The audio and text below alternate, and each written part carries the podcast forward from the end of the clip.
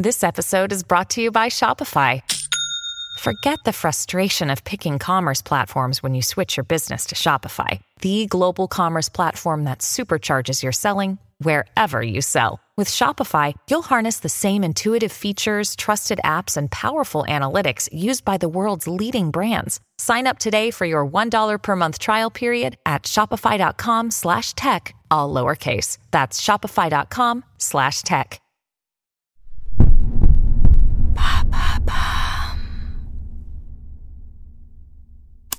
L'énigme jubilaire, épisode 4. Un an jour pour jour après la disparition de l'infirmière Delphine Jubilard, nouveau rebondissement dans l'affaire. Alors que son mari, Cédric, est toujours derrière les barreaux de la prison de Seyss, en détention provisoire, sa nouvelle compagne, Séverine, vient d'être placée en garde à vue par les juges d'instruction pour des soupçons de recel de cadavres. Que sait-elle sur la disparition de Delphine? A-t-elle protégé son nouveau compagnon? Et qui est ce Marco, nouveau personnage clé dans cette histoire, qui vient de faire des révélations fracassantes aux enquêteurs, qui ont permis de relancer l'enquête et de lancer de nouvelles fouilles pour tenter de retrouver la dépouille de Delphine Jubilard? Vous écoutez Homicide, je suis Caroline Nogueras.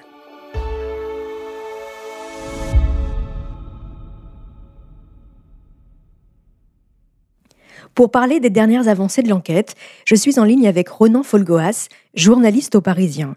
Ronan, bonjour et merci d'avoir accepté mon invitation. Alors vous êtes actuellement à Cagnac-les-Mines, dans le Tarn, pour les besoins de votre enquête, une enquête que vous suivez depuis ses tout débuts. Vous êtes d'ailleurs le seul journaliste à avoir rencontré et interviewé Cédric Jubilard avant son placement en détention provisoire. On va d'abord s'intéresser à Marco, ce nouveau personnage qui entre dans l'histoire à partir de septembre 2021. Qui est-il ce Marco? Marco est, un détenu qui, euh, est placé euh, dans le quartier de, l'isolement de la maison d'arrêt de Toulouse-Seyss, comme, euh, comme Cédric Jubilard, et il se trouve qu'ils sont voisins de cellules. Et ils ont un point commun, Marco et Cédric, c'est qu'ils dorment assez peu, semble-t-il, et ils ont l'habitude de se réveiller tôt le matin. Et en ouvrant la fenêtre, ils peuvent, euh, comme ça, euh, à travers les barreaux, euh, bah, converser de manière assez libre. Et ils discutent de tout, de rien, et, aussi bah, de leur situation respective. Et, Cédric va au fil du temps, au fil des jours, s'épancher sur sa situation et sur son affaire. Marco va, être, va demander à être entendu par les gendarmes parce qu'il aurait d'importantes révélations à faire. Est-ce que vous pouvez nous expliquer ce qui se passe en septembre 2021 oui, c'est à, la fin du mois de, septembre 2021. Euh, Marco va effectivement demander euh, via l'administration pénitentiaire à être entendu par les gendarmes pour leur dire eh bien que Cédric Jubilard lui euh, aurait confié ce qui ressemble beaucoup à des aveux, puisque Cédric Jubilard aurait euh, développé auprès auprès de Marco eh bien euh, le, scénario criminel qui aurait euh, provoqué son son, son, passage à l'acte finalement puisqu'il explique Cédric aurait expliqué qu'il était allongé dans son lit ce, ce soir du, du, du 15 décembre 2020 qu'il se serait euh, levé et pour aller chercher son, chargeur de téléphone et que euh, son chargeur de téléphone étant situé euh, dans la cuisine de la maison et que sur le trajet, eh bien il aurait surpris son, épouse sur son téléphone et qu'il l'aurait subtilisé, il l'aurait arraché même des, des, mains pour reprendre les termes exacts et, et qu'il aurait ainsi découvert les messages que son épouse échangeait avec son amant. Et que ces messages l'auraient fait vriller c'est encore le, terme qui est, qui, est, utilisé par, euh, par Marco. Il ne lui a pas expliqué exactement ce qui s'est produit ensuite, de quelle manière il aurait euh, éventuellement euh, eh bien, attenté à la, vie de son épouse, mais il y a là un, scénario qui, qui peut correspondre avec certains éléments dont disposent les enquêteurs. Voilà, selon Marco, il se dénonce et il parle également d'une arme, un couteau, oui, alors ça c'est dans un autre temps. Euh, c'est au cours d'un, enfin l'issue euh, plutôt de la diffusion d'une émission Faites entrer l'accusé, qui est consacrée à un, fait divers qui s'est déroulé il y a quelques années dans le Tarn et dans lequel le, le, mis en cause euh, a utilisé un couteau. Et lui, Cédric, Jubilard euh, aurait euh, rebondi en quelque sorte sur ce sur ce sur cette euh, sur ce fait divers en disant bah moi ces abrutis en parlant des enquêteurs ils n'ont même pas retrouvé le couteau. Et cette phrase là évidemment elle a fait tilt. En tout cas cette phrase là a été entendue par deux co-détenus de Cédric Jubilard et d'ailleurs, cet autre codétenu qui confirme avoir entendu ces propos parle également, en parlant de Cédric, d'un personnage assez détestable qui se met en avant et euh, qui parle très mal, dans des termes très négatifs, très péjoratifs, de son épouse Delphine. Oui, effectivement, il, a, ce souvenir-là, bien que, Cédric euh, Jubilard évoque euh, le souvenir de Delphine en leur la désignant comme l'autre l'autre, hein, ou, des termes encore plus euh, plus négatifs, beaucoup plus même des insultes assez assez vulgaires, semble-t-il, d'après son, témoignage, là encore, mais euh, rarement par son prénom, rarement en la désignant comme étant sa femme, son épouse. Euh, il, a des termes assez assez durs et il il se consacre lui-même comme étant le plus grand cocu de France. Et on voit là apparaître un trait un trait de personnalité qui, revient souvent dans les témoignages euh, à propos de Cédric Jubilard. Je fais un petit pas de côté, mais vous, vous avez rencontré Cédric Jubilard avant euh, sa mise en examen et, avant son placement en détention provisoire. Euh, quel personnage est-il? Quel homme est-il? Et qu'est-ce que vous avez ressenti quand vous l'avez rencontré? Alors, je suis très très prudent par rapport à ça parce que Cédric Jubilard peut, peut présenter plusieurs facettes selon son, son envie, selon son humeur, moi j'ai pu apercevoir l'une de ces facettes. Mhm. Euh, cette facette-là, c'est celle d'un d'un homme, euh, euh, comment dirais-je, euh, assez assez vif intellectuellement, qui s'exprime facilement, qui est relativement attachant, c'est-à-dire qui c'est quelqu'un qui, qui, qui, qui, est capable de sociabiliser pendant un temps donné, hein, c'est-à-dire moi, je l'ai vu que quelques heures à, à, à, à trois reprises, mhm. donc une fois en tête-à-tête, euh, pendant 4-5 heures de temps. Euh, donc c'est un temps euh, limité, mais pendant ce temps-là, il a pu se montrer, oui, assez capable de converser, capable de s'intéresser aussi un petit peu à son interlocuteur, mais mais mais aussi très très prolixe, très très très très très doué pour parler de lui-même euh, beaucoup plus que de son épouse finalement. C'est mhm. aussi ça qui m'avait quand même marqué. Un personnage très auto-centré c'est le, c'est le terme qui revient souvent pour le définir, mais c'est, c'est, exactement l'impression qu'il m'a faite. C'est, c'est il, il est très euh, très très auto-centré, très très oui un peu un peu narcissique, un peu mhm. forcément. Et puis après, je, je, dis ça avec beaucoup de prudence parce qu'il est aussi à ce moment-là euh, quand je le rencontre en avril 2021, euh, il est au centre un peu de, de l'actualité. Tous les, tous les regards sont braqués sur lui. Donc, euh, donc il peut aussi, euh, euh à juste titre, penser qu'il est euh, le centre du monde, le centre de son monde en tout cas. Mhm. bien sûr. Mais, mais c'est vrai que ce qui est troublant à cet instant-là, quand je le rencontre, c'est qu'il il, est, il parle de son épouse en termes assez négatifs finalement. Euh, et, je ressens assez peu d'affect euh, de sa part. Il y a, très peu de tristesse en fait. Il y a, très peu de sentiments. Euh, il y, a, simplement des souvenirs globalement, globalement négatifs de, son épouse disparue, ce qui est assez troublant évidemment. Mhm.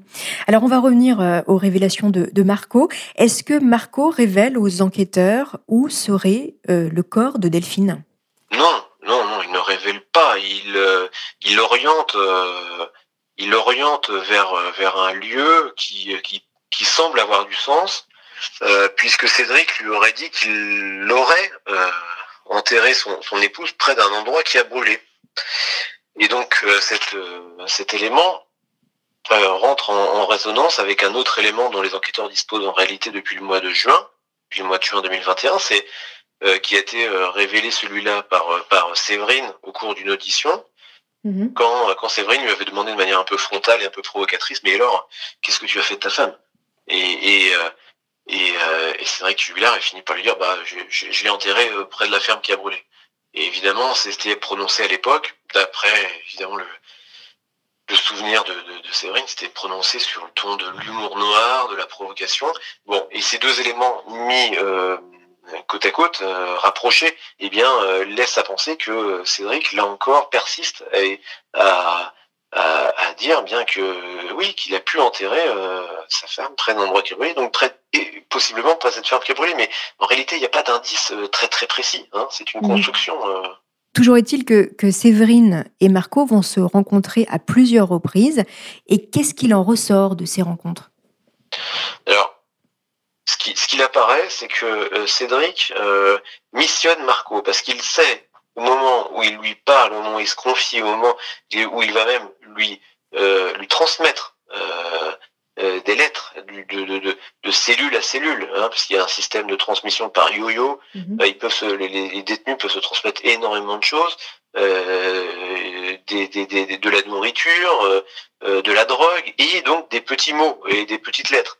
Et donc Cédric missionne Marco pour transmettre des lettres à Séverine lorsqu'il sortira de, de, de, détention, ce qui est prévu pour le début du mois d'octobre. Cédric a ça en tête au mm. moment où il transmet, parce qu'il transmet pas n'importe qui, il transmet à un détenu qui va qui va qui va être en, liberté dans quelques jours, liberté sous, sous contrôle judiciaire, mm-hmm. liberté quand même.